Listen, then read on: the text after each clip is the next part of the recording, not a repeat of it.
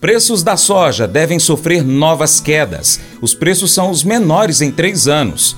A gente vai falar sobre isso, mas te convido a acompanhar o Paracatu Rural pelas redes sociais: Instagram, Facebook, Twitter X, também no Telegram e no seu WhatsApp você vai lá em canais, pesquisa Zap Rural Paracatu Rural e você vai encontrar o nosso conteúdo também por lá. Mercado Agrícola com Chicago e o dólar em baixa, o mercado brasileiro da soja manteve um ritmo moderado nas negociações nos últimos dias. Mas a necessidade de compradores e vendedores tem ajudado na comercialização, apesar dos fracos preços praticados. O mercado brasileiro da soja registrou bons negócios na quarta-feira, dia 14. Poucos para exportação, a maioria no âmbito doméstico com cotações mais favoráveis. Segundo analistas do portal Safras e Mercado, os preços ficaram mistos, mesmo com a queda de Chicago devido à necessidade de compra da indústria, que, quando esbarra em produtores que seguram seu produto, precisa elevar a oferta acima dos patamares de mercado. Alguns produtores que não suportam os custos também são obrigados a negociar e isso não chega a ter um impacto significativo no volume de negócios, mas incentiva a comercialização.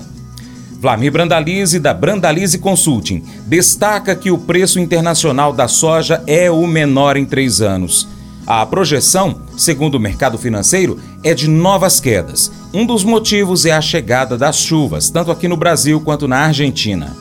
Começamos o comentário de hoje com situação da soja no mercado internacional. Soja foi perdendo os suportes, né? Perdendo o suporte de 11,70, chegando ao patamar de 11,70, o menor nível mais de três anos, ainda com fragilidade, podendo ir um pouco abaixo.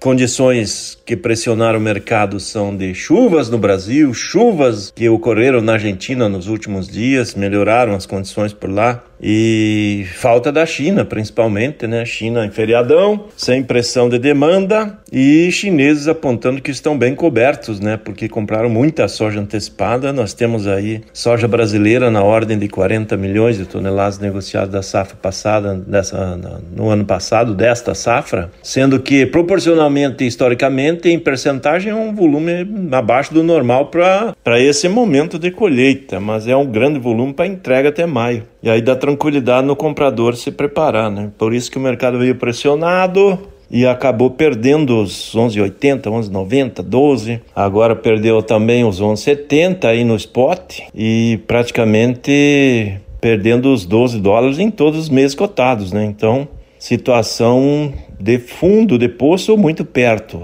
Ainda há um espaço para quedas ainda maior. O mercado financeiro está apostando para ainda um pouco para baixo. Isso traz uma pressão negativa no mercado brasileiro também, que a nível de balcão aí está nos menores níveis da temporada, em quase quatro anos. Mercado de porto também recuando. Semana negativa, semana de feriadão chinês. Chineses estão lá no feriado do Ano Novo Lunar, mas o mercado segue pressionado. Tradicionalmente, o mercado é, é pressionado para baixo no período do feriadão chinês. Vamos ver se eles voltam com fome depois do feriado, né, na próxima semana. Com relação ao mercado brasileiro, temos os dados da CSEX apontando o fechamento, já dados preliminares de fechamento de exportações da soja. A soja fechou aí, segundo a CSEX, o mês de janeiro, com 2 milhões 854.900 toneladas embarcadas. O ano passado eram 839,6 mil toneladas. Então começou o ano já com bom volume de exportação. Esse é o quadro da soja. Lembrando que soja, farelo e óleo embarcaram aí 2,9 praticamente da soja, 2 bilhões, 2 milhões de toneladas de farelo, 4,9, 5 milhões de toneladas aí, praticamente quase 5 milhões de toneladas entre soja, farelo e óleo. Isso resultou aí em um faturamento de 2,6 bilhões de dólares, ou 12,8 bilhões de reais. Esse é a soja no mês de janeiro. Soja, farelo e óleo, o maior produto da pauta brasileira, 12,8 bilhões de reais em faturamento na exportação. Então, sojinha, segue forte aí.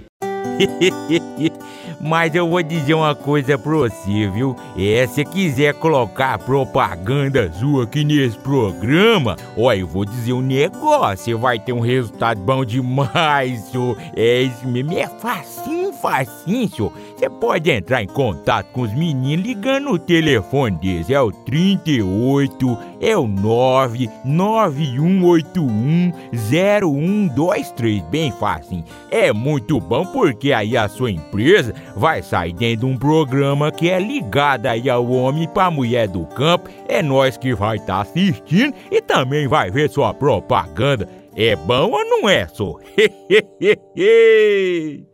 Você já percebeu que fazer algo bom ou gentil é mais fácil quando você tem um amigo com você? É difícil ser o único a fazer a coisa certa e somos mais propensos a desistir quando estamos sozinhos. Deus sabia que seríamos melhores com um amigo, então ele nos diz para ajudar e motivar uns aos outros para atos de amor e boas obras. Pense em quem você poderia motivar e fazer parceria nessa semana para fazerem atos de bondade. Seja na sua escola, no trabalho, em casa, na comunidade. Envie agora uma mensagem para essa pessoa para ver se ela se junta a você para vocês fazerem algo de bom e debaterem ideias diferentes sobre o que vocês podem fazer juntos. Esse devocional faz parte do plano de estudos Nunca Desista do aplicativo bíblia.com. Muito obrigado pela sua atenção, Deus te abençoe. Tchau, tchau.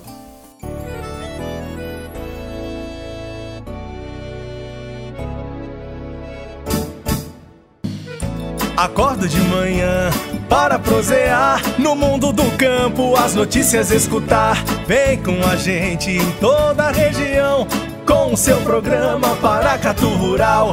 Tem notícias, informação e o mais importante, sua participação. Programa Paracatu Rural. Programa Paracatu Rural.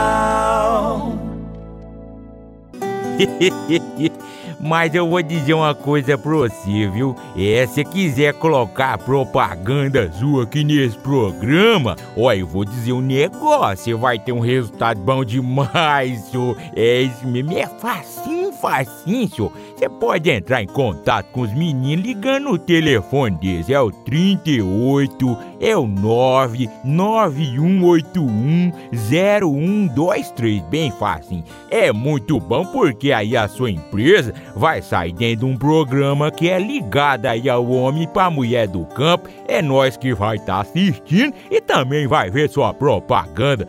É bom ou não é? Uma das coisas mais difíceis de se fazer neste mundo é escolher não desistir dos outros. No mundo de hoje não é comum reagir com bondade a alguém que nos trata com dureza.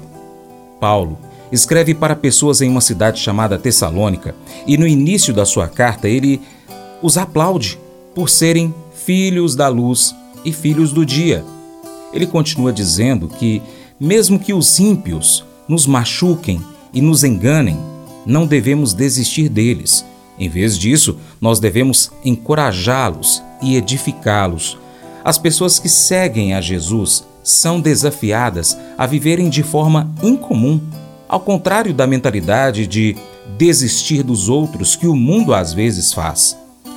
Uma ótima maneira de representar isso é continuar a dar graças a Deus por todas as pessoas e não desistir delas.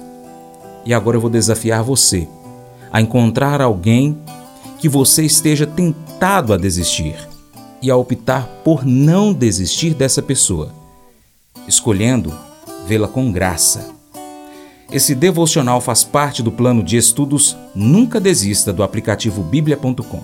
Muito obrigado pela sua atenção. Deus te abençoe. Tchau, tchau.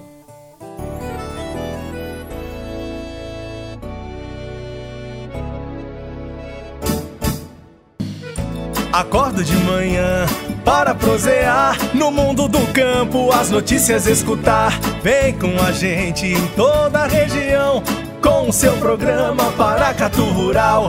Tem notícias, informação e o mais importante, sua participação.